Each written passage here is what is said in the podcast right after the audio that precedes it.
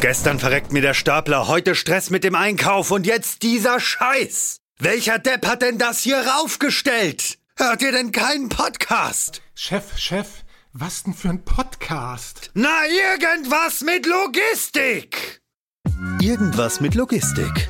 Der Podcast mit nicht immer ganz wissenschaftlichen Themen. Rund um die spannende Welt der Logistik. Präsentiert von Andreas, Jens und Thomas.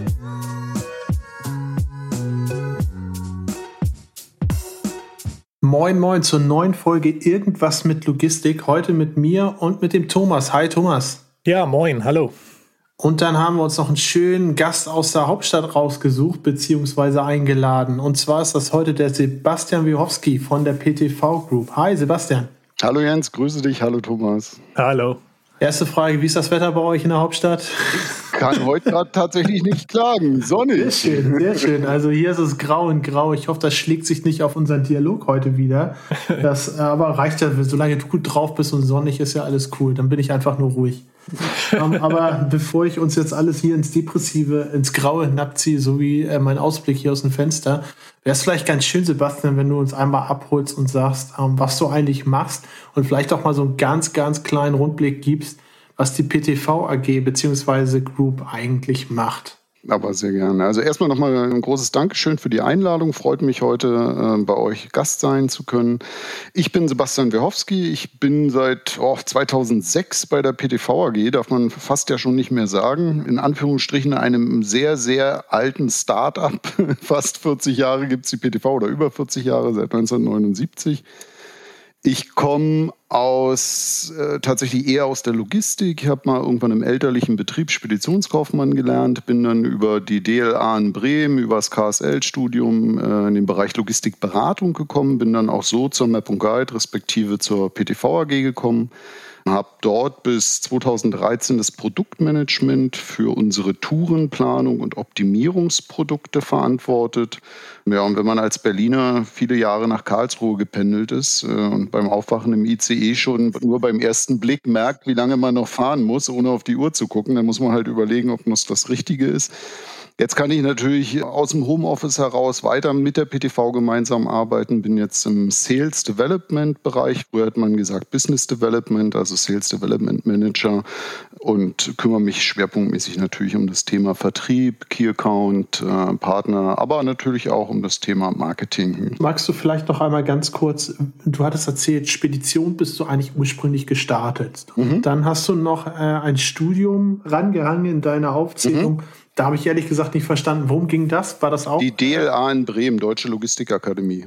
Ah, okay, okay, jetzt verstehe ich. Ja, ja, ja, war mir, war mir, ich hatte, hatte es akustisch nicht so ganz verstanden, aber eigentlich dann ja ein sehr konsistenter Lebenslauf. Ne? Hat es dich nie in eine andere Richtung gerissen, außer die Logistik? Tatsächlich habe ich die Erfahrung vorher schon gemacht. Ich habe mich lange gewehrt, im elterlichen Betrieb anzufangen und habe eine ganz klassische Ausbildung zum Mechatroniker vorher gemacht, weil ich von den ah, Wurzeln okay. weg wollte, bis ich irgendwann gemerkt habe, naja, vielleicht ist doch gar nicht ganz so schlecht. Das ist doch nicht mal alles schlecht, ne? War nicht alles schlecht. Ja. Nee, ist so. ja, aber interessant. Mich würde mal interessieren, du hast relativ weit ausgeholt jetzt auch, was du bisher bei der, bei der PTV machst und ähm, wo auch sozusagen die Stationen waren, die du durchlaufen bist. Hast du denn bisher dann alles abgedeckt oder ist die, hat die PTV Group noch andere Bereiche, vielleicht auch andere Schwerpunkte zu bieten, außer dem, wo du jetzt gerade äh, einmal den Umriss zu gemacht hast? Ja, absolut. Ich habe ich es ja noch gar nicht ganz groß ausgeführt, eher nur zu mir. Also PTV ist eigentlich das Thema, wenn man mal so ein bisschen den Schwerpunkt und versucht, in einen Satz zu kriegen, dann ist es tatsächlich, wir planen und optimieren weltweit alles, was Menschen und Güter bewegt. Und das sind so, ich sag mal, von diesem Leitfaden runtergebrochen gibt es natürlich ganz, ganz viele unterschiedliche Aufgaben, angefangen von der reinen Softwareentwicklung, vom Tooling äh, bis hin natürlich über den Vertriebsbereich, aber auch ein ganz, ganz starker Bereich ist das Thema Consulting.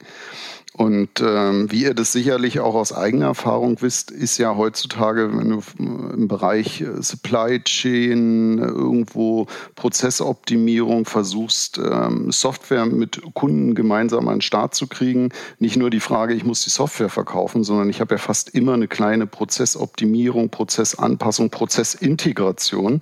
Das heißt, es ist eigentlich ein sehr, sehr herausforderndes Thema. Du bist nicht nur bei einem äh, speziellen Fokus, sondern du hast eigentlich immer Prozesse davor, Prozesse dahinter, Lager, Kommissionierung, Versandabwicklung oder ähnliches.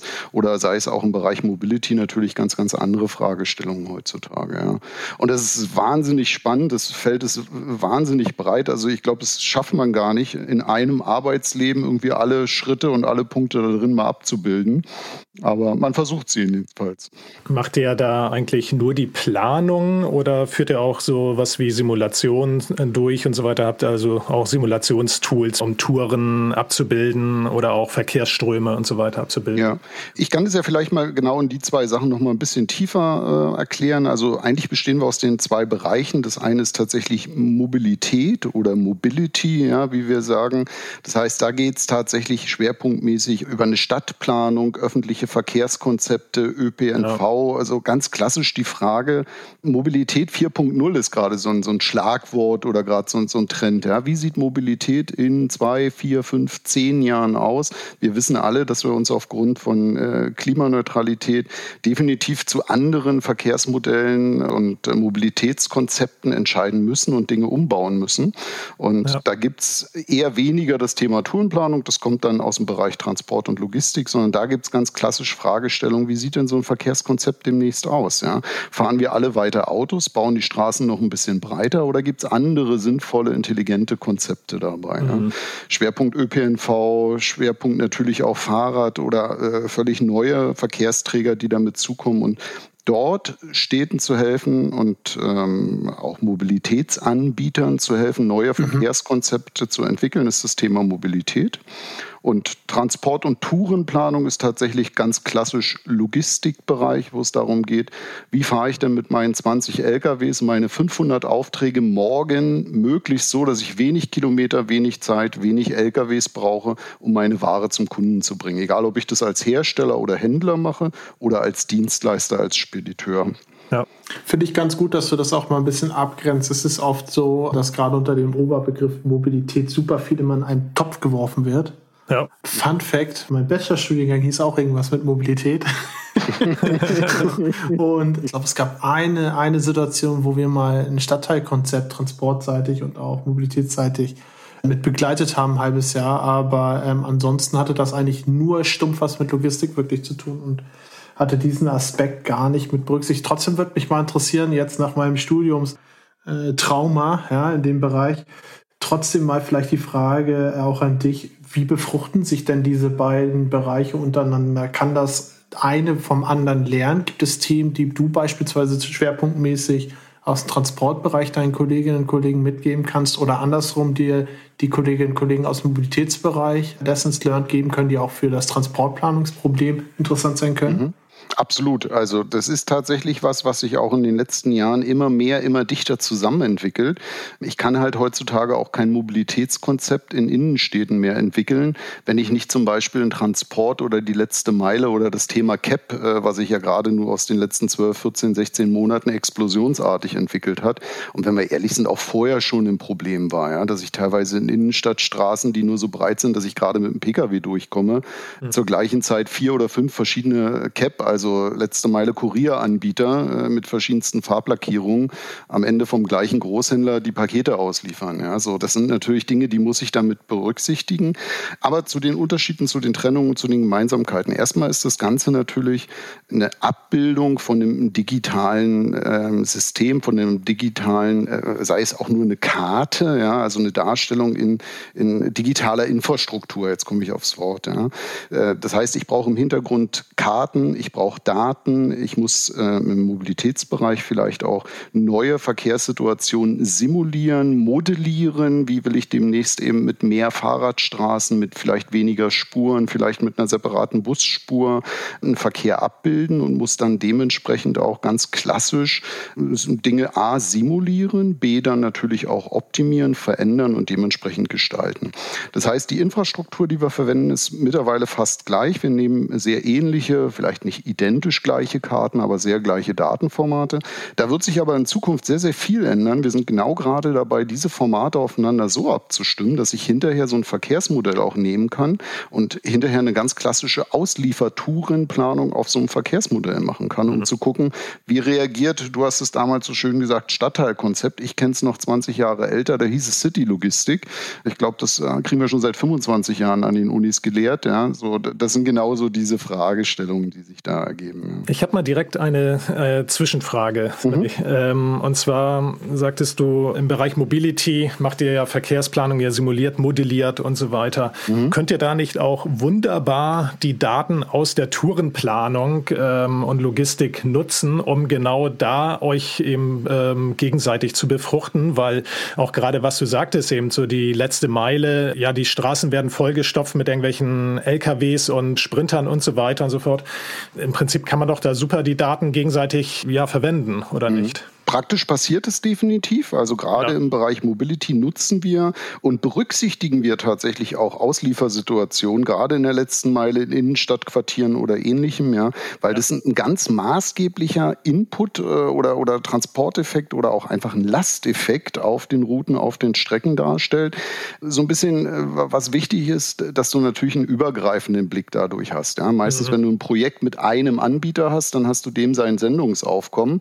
In der Straße fahren aber aber noch vier andere Anbieter. Das heißt, ja, genau. du musst am Ende natürlich solche Daten irgendwo doch immer generieren oder auch erheben tatsächlich, ja, über äh, Verkehrszählung, die wir auch tatsächlich wirklich klassisch durchführen und uns gemeinsam mit Cities, mit Städten, mit Ingenieursbüros vorher angucken, wie viel Verkehr ist denn dort. Ja? Guter Punkt, ja. Kann ich mich auch noch gut dran erinnern. Verkehrszählung. Sehr langweilig, sehr laut oft im Innenstadtbereich, ja. ja, aber das sind so Dinge, die die du natürlich brauchst, um hinterher Dinge simulieren, optimieren und planen zu können. Ja. Oder auch mittlerweile mhm. natürlich eine ganze Menge an verschiedenen Daten, die wir in beiden Welten nutzen. So Dinge wie Verkehrsinformationen, Staus, Prognosedaten, wann ist es wie voll äh, und solche Dinge. Das sind natürlich Daten, die wir sowohl im Bereich Mobility als natürlich auch im Logistikbereich. Ja. Ja. Als würdest du mir gerade hier den Aufschlag zuspielen, erzählt genau in die Richtung meine nächste Frage. Und zwar habe ich mich gefragt, ja, Verkehrszählung kommen wir gerade von her, ein super manueller Prozess und auch nicht besonders, äh, sag ich mal, spannend. Ja, aber auch kein Prozess, der unbedingt in Echtzeit ausgewertet werden kann, sondern mhm. da hast du auch einen gewissen Nachlauf. Aber ähm, was sind denn so die Quellen und auch die, sag ich mal, die Standbeine, worauf ihr euer Wissen, gerade auch in der Tourenplanung, aufbaut? theoretisch doch immer davon abhängig, dass bis hin zum kleinsten ähm, gemeinsamen Teiler, vielleicht auch zum kleinsten gemeinsamen LKW, dann das darunter zu brechen, mhm. irgendwer irgendwelche Daten irgendwie permanent euch zur Verfügung stellt, oder? Sonst bringt doch die beste Tourenplanung nichts. Und wie kommt ihr an solche Daten? Mhm. Also ähm, die Basis für unsere Tourenplanung stellen natürlich ganz klar Daten zur Verfügung. Ja? Was ist so der, der Klassiker, den jeder kennt, ist am Ende einfach mal eine digitale Karte. Wenn du dir so eine digitale Karte heute anguckst, ja, so ein Google Maps ist das, was jeder privat zu Hause benutzt. Da hast du das Problem, da sind zum Beispiel keine Lkw-Attribute bei. Das heißt, du fährst immer mit deinem Pkw von Hamburg nach Berlin. Wenn du das aber mit einem 40-Tonner machst äh, oder vielleicht mit einem 7,5 Tonner, mit einem 12-Tonner, mit einem 18-Tonner, hast du natürlich ganz andere Geschwindigkeiten, Wege, die du fahren darfst aufgrund von Brücken, Lkw-Sperrungen, Restriktionen. Das heißt, das Erste, was du brauchst, sind digitale Daten. Das Zweite dann natürlich spezielle Daten möglichst für die Infrastruktur und Verkehrsträger, die du auch verwendest. Oder wenn wir in intermodale Planungen gehen, eben auch zum Beispiel für ein Schiff oder einen anderen Verkehrsträger für die Bahn. Ja, dann musst du so ein Netz modellieren und anlegen. Wo kriegt ihr diese speziellen Daten her? Alessandro, so Google Maps kann ich ja noch verstehen, aber diese mhm. speziellen mhm. Daten, gibt es ja auch irgendwelche Netzwerke im Hintergrund? Gibt es durchaus. Also das eine ist, dass wir zum Teil natürlich die Daten bei großen äh, Anbietern, so, die, die zur Verfügung stellen, also eine digitale Karte. Wir fahren nicht selber durch die Gegend und digitalisieren unsere Straßen draußen, sondern wir kaufen bei großen Providern wie hier oder TomTom die Rohdaten ein, bereiten dann aber unsere eigenen Kartenformate auf, um dann eben ganz spezielle Logistikdaten Daten mit in diese Kartenformate zu integrieren und die dann eben auch ganz speziell bei der Planung mit berücksichtigen zu können. Ja. Und am Ende ist es natürlich absolut ein Portfolio. Also du holst von dem einen Anbieter die Daten, du holst ja. vom nächsten Anbieter Verkehrsinformationen, ja. Du bereitest vielleicht selbst aufgrund von Verkehrserhebungen Modelle auf, äh, Verkehrslasten, wir nennen das äh, Gangmodelle oder Ganglinienmodelle. Zu welcher Reihe, Tageszeit ist es denn wie voll? Wir würden Raschauer sagen, ja, oder, oder Stau einfach. Morgens ist es halt einfach voller als mittags und abends, wenn die Auswärtsbewegung wieder passiert, genau das Gleiche. Oder der Montag ist voller als der Sonntag. Ja, so, das sind ja. so Dinge, die sind heute alles in Daten mit drin. Ja. Und was ist dann äh, vielleicht mal gerade in dem Hintergrund, bevor ich nochmal auf deine Historie zu sprechen komme in dem Kontext, aber was ist denn beispielsweise jetzt aktuell dann euer USP, euer Mehrwert? Ist es dann, weil ihr besonders gut, besonders viel, besonders schnell und konsistent Daten zusammentragen könnt oder weil ihr basierend auf den Daten möglichst genau, möglichst schnell, möglichst zutreffende Planungen erstellen könnt? Was ist so das, wo man sagt, oh ja, da ist PTV aber ganz weit vorne? Am Ende ist das ein, äh, ja, ich mag nicht ganzheitlich oder ein, äh, ein, größerer Prozess, aber das eine ist natürlich, dass du äh, erstmal das Thema Daten im Griff hast. Ja? Also wenn du anfängst auf einer Pkw-Karte eine Lkw-Planung zu machen, dann wirst du sehr schnell einfach ein Akzeptanzproblem haben, wenn der Fahrer das erste Mal versucht, die Tour zu fahren, weil er einfach merkt, dass dann bestimmte Geschwindigkeiten, bestimmte Streckenführungen einfach für ihn nicht geeignet sind. Ja, so, das heißt Realitätsbezug. Das heißt, das ist für uns erstmal, ich, ich sag mal, so eine Fußnote. Du brauchst erstmal sehr, sehr vollständige, sehr exakt und sehr passende Daten. Und dann brauchst du als zweites natürlich sehr, sehr passende, für die Logistik passende Optimierungsalgorithmen. Das heißt, jeder hat schon mal das Thema Travel Salesman gehört, ja, oder Optimierungsproblem ja. als solches. Ja. Ähm, das ist natürlich ein sehr, sehr theoretisches. Die ursprüngliche Idee ist, ich möchte als Handlungsreisender oder heute würde man Außendienstler sagen, vier Städte besuchen oder vier Kunden in vier Städten besuchen. Jetzt ist die Frage, in welcher Reihenfolge. Wenn du das mal auf den LKW projizierst, dann sagt der Fahrer ja nicht, ja, ich will jetzt vier Kunden besuchen, sondern bei so einer Tourenplanung berücksichtigst du wie groß ist denn dein LKW? Ja? Also wie viel Kapazität hast du überhaupt und wie viel hat der Kunde bestellt? Welche Zeitfenster hat der Kunde vorgegeben, an denen du liefern musst? Was ja? kann ich wieder zurück mitnehmen? Vielleicht auch. Zum Beispiel ja. auch, ja, äh, Leerkilometervermeidung, wo liegt Rückladung? Das ist immer sehr, sehr auch unterschiedlich von den einzelnen Planungsproblemen. Bin ich im Nahverkehr, Fernverkehr, letzte Meile? Ja? Äh, aber auch so Restriktionen. Stell dir vor, der eine hat eine Hebebühne und du hast eine Ware, die muss mit der Hebebühne zugestellt werden. Du hast fünf LKWs, zwei haben eine Hebebühne, zwei nicht. Ja? Mhm. Welchen LKW muss ich denn überhaupt nehmen? Zusammenladeverbote, Temperaturführung aus dem TK- und Lebensmittelbereich. Ja. Das heißt, wenn du eine logistische Tourenplanung machst, ist die reine Wegzeitoptimierung, also die, das tatsächliche Optimierungskriterium, ein Parameter von ganz, ganz vielen, die du berücksichtigen musst, ja. bevor du eigentlich eine echte Tourenplanung kommst. Und jetzt zu deiner Frage zurück. Wir haben sowohl das Thema Daten im Griff, dass wir sagen, wir machen das Ganze mit logistikrelevanten Verkehrsinformationen, Lkw-Daten, Trackdaten in der Infrastruktur. Und wir machen das mit Planungsalgorithmen, die genau logistische Fragestellungen, Zeitfenster, Restriktionen berücksichtigen können und dann am Ende einen belastbaren, robusten Tourenplan ergeben. Ja. Mhm. Ja, du hast es schon angesprochen. Äh, Travel Salesman Problem, äh, quantitative Methoden und so weiter. Ich meine, auch das ist ja eigentlich etwas, was schon super, super, super lange ja, vorhanden ist, beziehungsweise untersucht wird, wo es super, super lange schon Hochschulhistorie gibt, wo in verschiedensten Papern und sonst was in diese Richtung geforscht wird, in Anführungsstrichen ist natürlich auch die Frage, wenn etwas schon so angekommen ist, ja, und, und eigentlich schon zu einer Grundaufgabe gehört für jemanden, der die studiert, ja, müsste die Geschichte nicht eigentlich dann schon lange, lange auserzählt sein? Oder gibt es da auch immer weitere Evolutionen, immer spannendere Ansätze, vielleicht auch immer mehr Genauigkeit aufgrund von zusätzlicher Rechenleistung oder einfach bereitzustellender Rechenleistung? Mhm. Also absolut äh, d'accord. Das Thema Travel Salesman Problem hast du sicherlich schon seit, ich weiß nicht, 20 Jahren in der Lehre. Ich kann das auch aus eigener Erfahrung sagen, ja, auch aus eigenen Gastvorlesungen an der Technischen Hochschule in Nürnberg zum Beispiel. Was ich aber immer wieder feststelle, dass die Dinge oft da sehr theoretisch behandelt werden, wie es ja in der Lehre leider oft so ist. Ja. Was hast du ähm, jetzt gesagt? ja, einen lieben Gruß an Professor Tripp, der versucht es mehr in die Praxis zu ziehen. Nein, aber äh, nochmal zurück.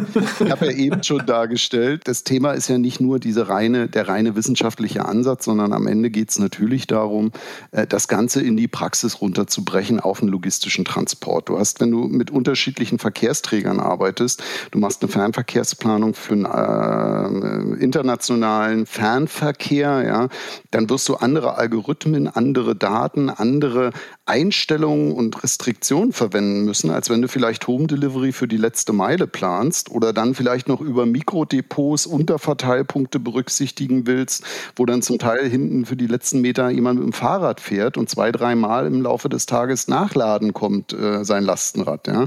Das sind halt völlig andere Planungsprobleme, völlig andere Anforderungen. Und das sind so Fragestellungen, äh, eigentlich jedem bedarfsgerecht die richtige ähm, Planung, die richtige Algorithmik an die Hand zu geben, da sind wir meiner Erfahrung nach ganz, ganz weit weg. Vielleicht so ein, so ein, so ein Punkt, mich fragt ja auch ganz oft äh, bei uns äh, der Vertriebsleiter, der Vorstand, ja, sag mal, ist denn das Thema nicht irgendwann durch? Haben wir nicht mal 100 Prozent aller Interessenten mit Produkten versorgt? Aus der Praxis unsere Einschätzung, ich würde sagen, maximal 30 Prozent aller Unternehmen, die heute für eine Optimierung und eine automatische Tourenplanung in Frage kommen, beschäftigen sich heute schon mit dem Thema. Bei den restlichen läuft mit Sicherheit fast ausschließlich die manuelle Planung, Planung anhand von Rahmenplänen, Erfahrungen oder echt tatsächlich, also da kommt der Begriff Tourlegen her, da wird täglich die Tour geplant mit der Hand. Ja. Mhm.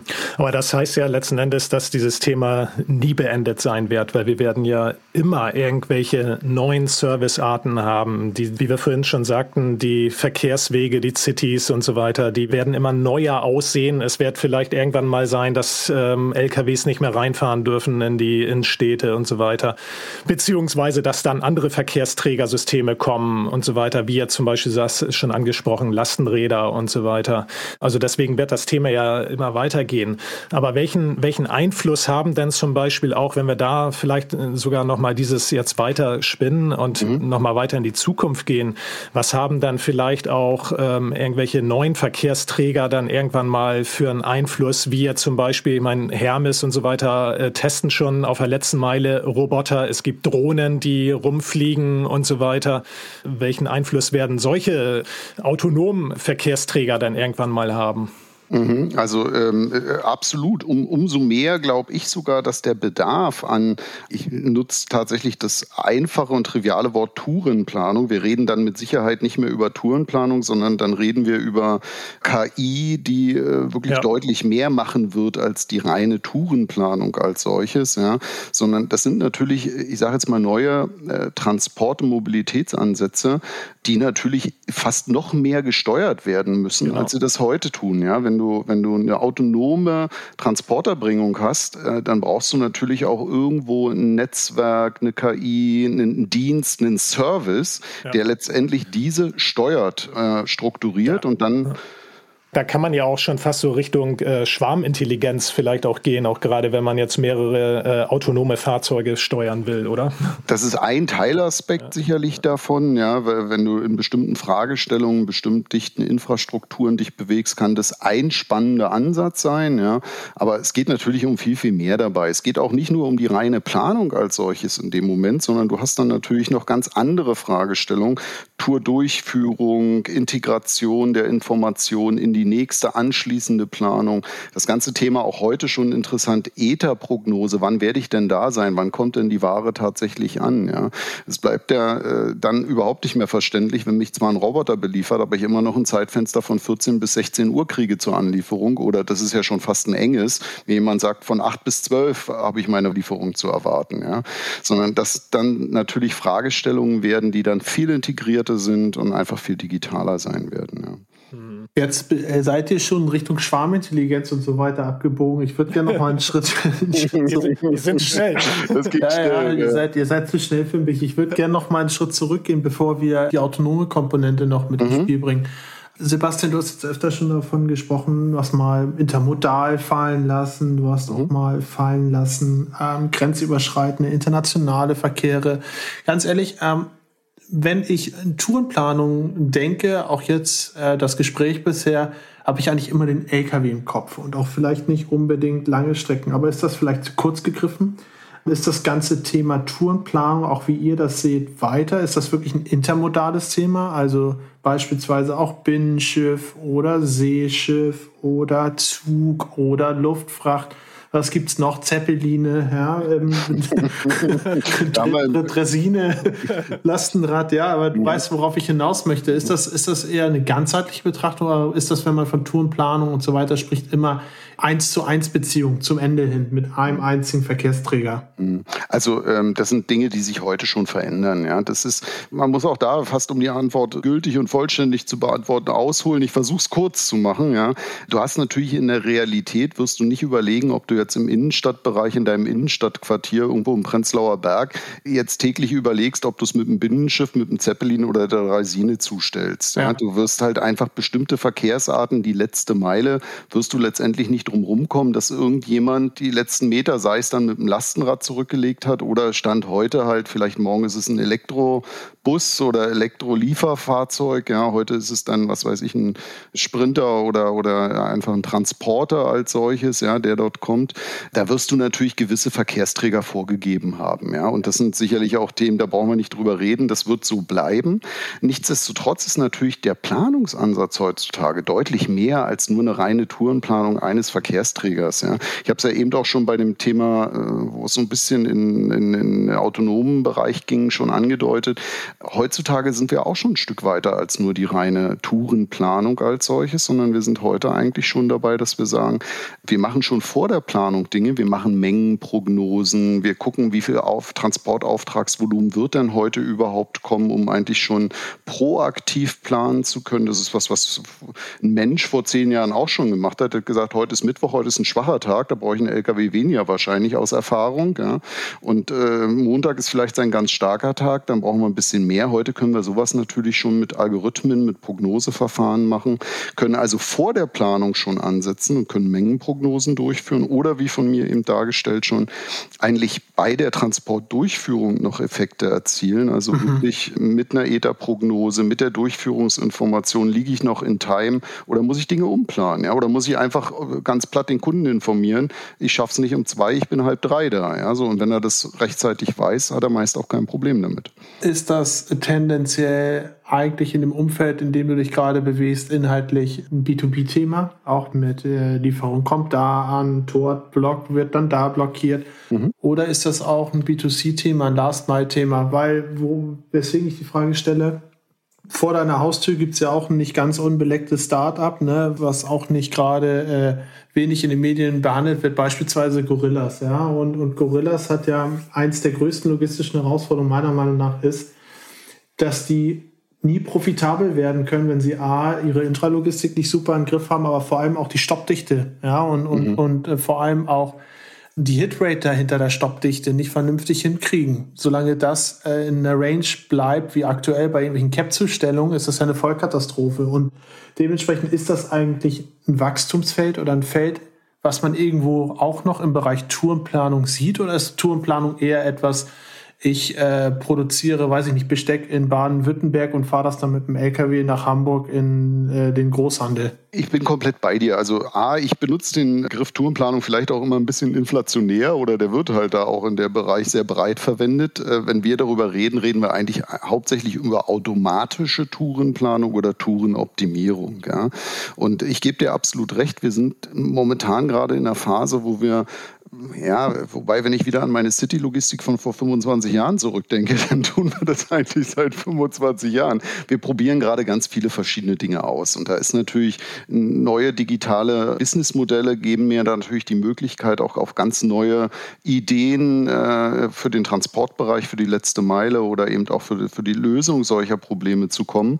Ich gebe dir aber recht, am Ende wird es ein Thema der Akzeptanz sein und auch der Profitabilität. Ja, das äh, wird viele gute Ideen geben, die technisch da sind. Ob das dann das Startup umsetzt und langfristig umsetzen wird, die vielleicht das jetzt als erstes mal gut mit Marketing verkauft haben, oder ob es dann doch vielleicht bei einem großen Anbieter, der heute schon präsent ist, dann einfach nur in den Standardprozess wandert, das wird uns sicherlich auch ein bisschen die Praxis zeigen als solches. Wichtig ist, nicht jeder von denen erfindet seine Algorithmen komplett selbst, ähm, sondern die nutzen natürlich teilweise Komponenten von uns, die benutzen unsere X-Server in der Integration. Ja. Das gibt halt also eine ganz große Bandbreite unserer Lösungen, äh, die auch integrativ in verschiedene Plattformen, in Netzwerke oder eben auch direkt bei einem speziellen einzelnen Kunden integriert sind und so natürlich auch multipliziert Nutzen stiften können. Ja, absolut. Ja. Ich würde noch mal gerne auf die Frage äh, von vorhin, die Jens noch mal nach der Schwarmintelligenz gestellt hatte. was fällt eigentlich alles in, die, in, das Thema Planung rein? Also er hatte da jetzt, sagen wir, die verschiedenen Verkehrsträger aufgezeigt äh, mhm. oder dargestellt wie Schiff, Flugzeug und ähm, ja und LKW und so weiter. Äh, was mich da noch mal interessieren würde: Bewegt ihr euch eigentlich nur, sage ich mal, außerhalb eines Lagers oder außerhalb von Betriebsstätten oder plant plant ihr auch innerhalb der vier Wände, also innerhalb eines Lagers oder einer Produktionsstätte oder beziehungsweise auch innerhalb einer Betriebsstätte, nehmen wir jetzt mal das Yard-Management, also auf dem Hof, ähm, auf äh, der Lkw-Hof äh, zum Beispiel oder vielleicht auch als Yard-Management ähm, bezeichnet man ja auch häufig genug das Container-Yard auf den Container-Terminals und so weiter. Plant mhm. ihr dort auch? Macht ihr dort auch die Tourenplanung oder seid ihr da völlig raus aus diesem diesem Feld. Also wir, unser Ansatz ist meist ein Stück größer. Also alles, ja. was wirklich über die Straße geht. Ähm, das heißt, es gibt natürlich in Projekten auch Umsetzungen, wo nicht digitalisierte Infrastruktur, also sprich das Betriebsgelände, wenn du vor ja. zehn Jahren in so eine Karte geguckt hast, dann hast du da einen großen rosa Fleck gesehen rund um Mannheim oder Ludwigshafen, ja, weil da ja. war ein großes Betriebsgelände und dann ging es darum, wo muss ich da tatsächlich hin.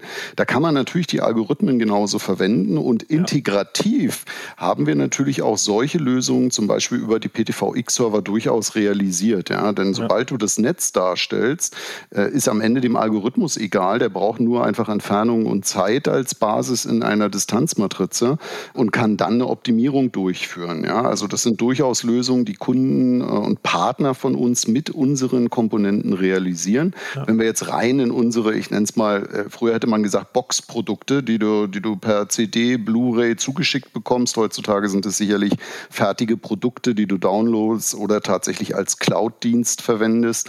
Da bieten wir das nicht als Intralogistik mhm. oder innerhalb von einem Lager an, aber das sind durchaus Vorstellungsbereiche, wo unsere Komponenten im Einsatz sind. Ja, ja du hattest vorhin auch darüber gesprochen, dass natürlich sehr viele Daten äh, oder je mehr Daten ihr habt, desto besser ist es.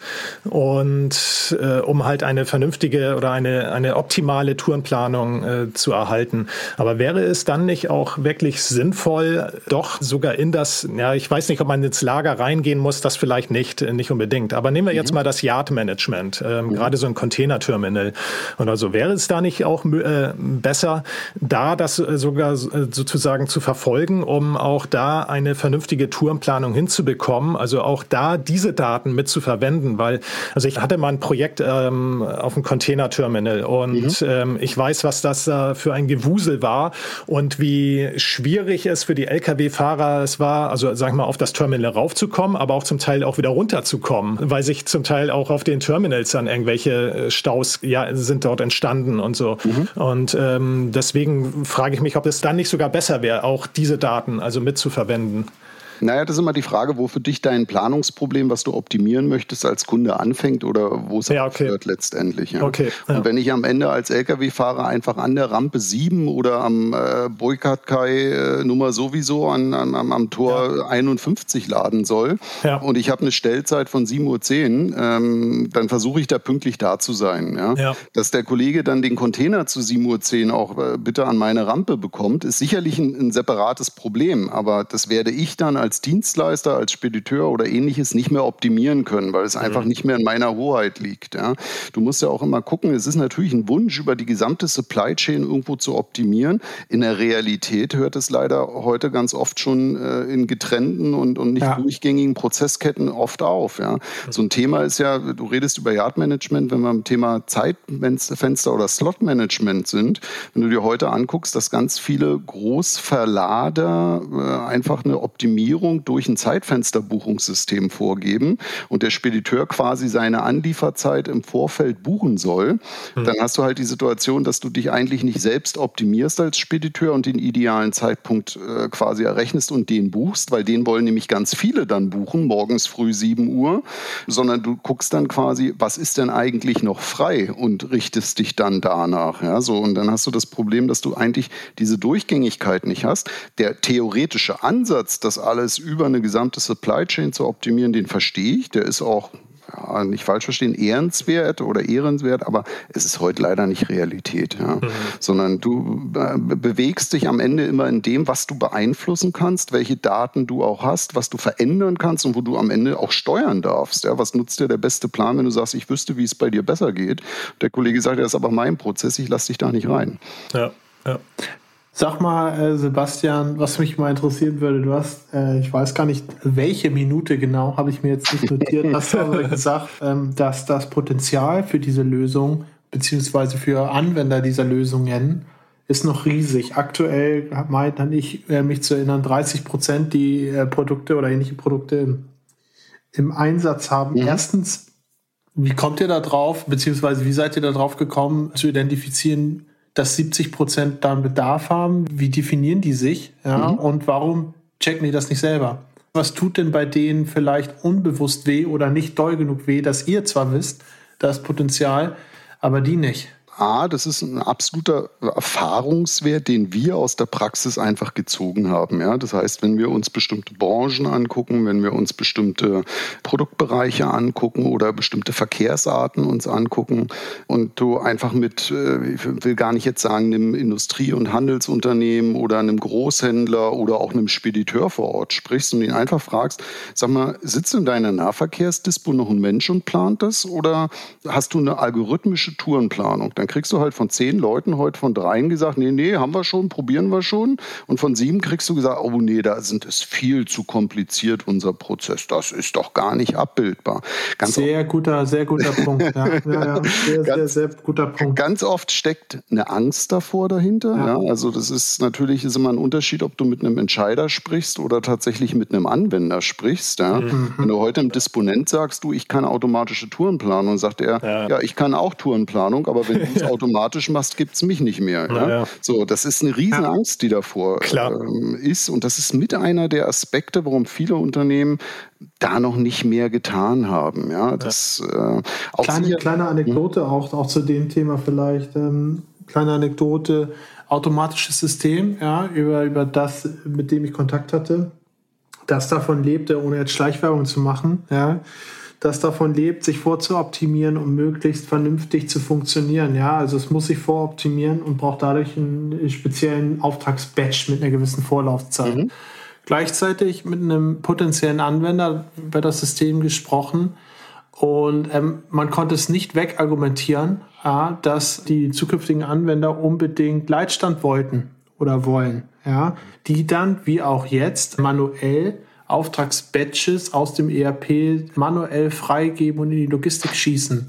Das ist natürlich super konträr. Ne? Das, ja. das, das kann dann, dann erhoffst du dir und dann hast du nämlich diese Geschichten und auch diese Beispiele, wo sowas negativ dann läuft, ne? weil du genau dann eigentlich schon den Weg gehen möchtest, den Bedarf auch siehst, aber den Schritt nicht, ich will es gar nicht radikal genug nennen, sondern vielleicht nicht vollständig genug gehst, um wirklich das Potenzial, was du dir erhoffst, auch zu machen. Ne? Dann hältst du doch an alten Prozessen fest, löst die nicht ab und am Ende denkst du, ja, ist doch alles Humbug. Funktioniert ja gar nicht. Funktioniert, ja, funktioniert ja, gar nicht. Ja, ja, ja, genau. Und das ist sehr interessant, dass, dass das, was du geschildert hast, dass das so ein omnipräsentes Problem oder äh, ein omnipräsenter Fehler eigentlich ist an der Stelle. Ich glaube, das ist so ein, wenn du sobald du über das Thema Automatisierung sprichst, ja, und ähm, letztendlich unsere Erfahrung zeigt eigentlich, dass wir selten bis fast gar nicht nennenswerte Größenordnung an wirklich, ich nenne es mal, Disponenten einsparen. Warum nicht? Weil natürlich entlastest du den massiv um wiederkehrende Prozesse wie Planung. Ja? Wenn der sich heute hinsetzt und zwei, drei Stunden lang den Tourenplan für morgen macht und du kannst es innerhalb innerhalb von vielleicht 10, 15 Sekunden. Die Rechenpower gibt uns ja heutzutage das, was in deinem Handy drin ist, war vor zehn Jahren im Rechenzentrum Goldstaub. Ja. Das sind ja äh, Geschwindigkeiten, die, die sind, sind mittlerweile wirklich tatsächlich fast abnormal. Ähm, dann wirst du einfach die Situation haben, dass du dieses Plan entschlagst. Letztendlich passiert aber jeden Tag trotzdem noch, der Fahrer kann morgens nicht, der ist krank, das Auto fällt aus, der Kunde nimmt die Ware nicht an. Das heißt, ja. du hast jeden Tag noch die Praxis. Und das sind ja Dinge, um die sich weiter Menschen kümmern werden. Ja? Ob, ob hm. wir Algorithmen wirklich in naher Zukunft so weit automatisiert bekommen, Informationsflüsse digital bekommen, um auf alle Eventualitäten einzugehen und alle Events abzufangen, das bezweifle ich einfach. Ja? Du wirst aber, das, ja. aber das ist ja das große Digitalisierungsthema insgesamt. Ja. Ne? Ich sehe ich tatsächlich anders. Ähm, aber ich bin auch nicht so, so der Profi wie du.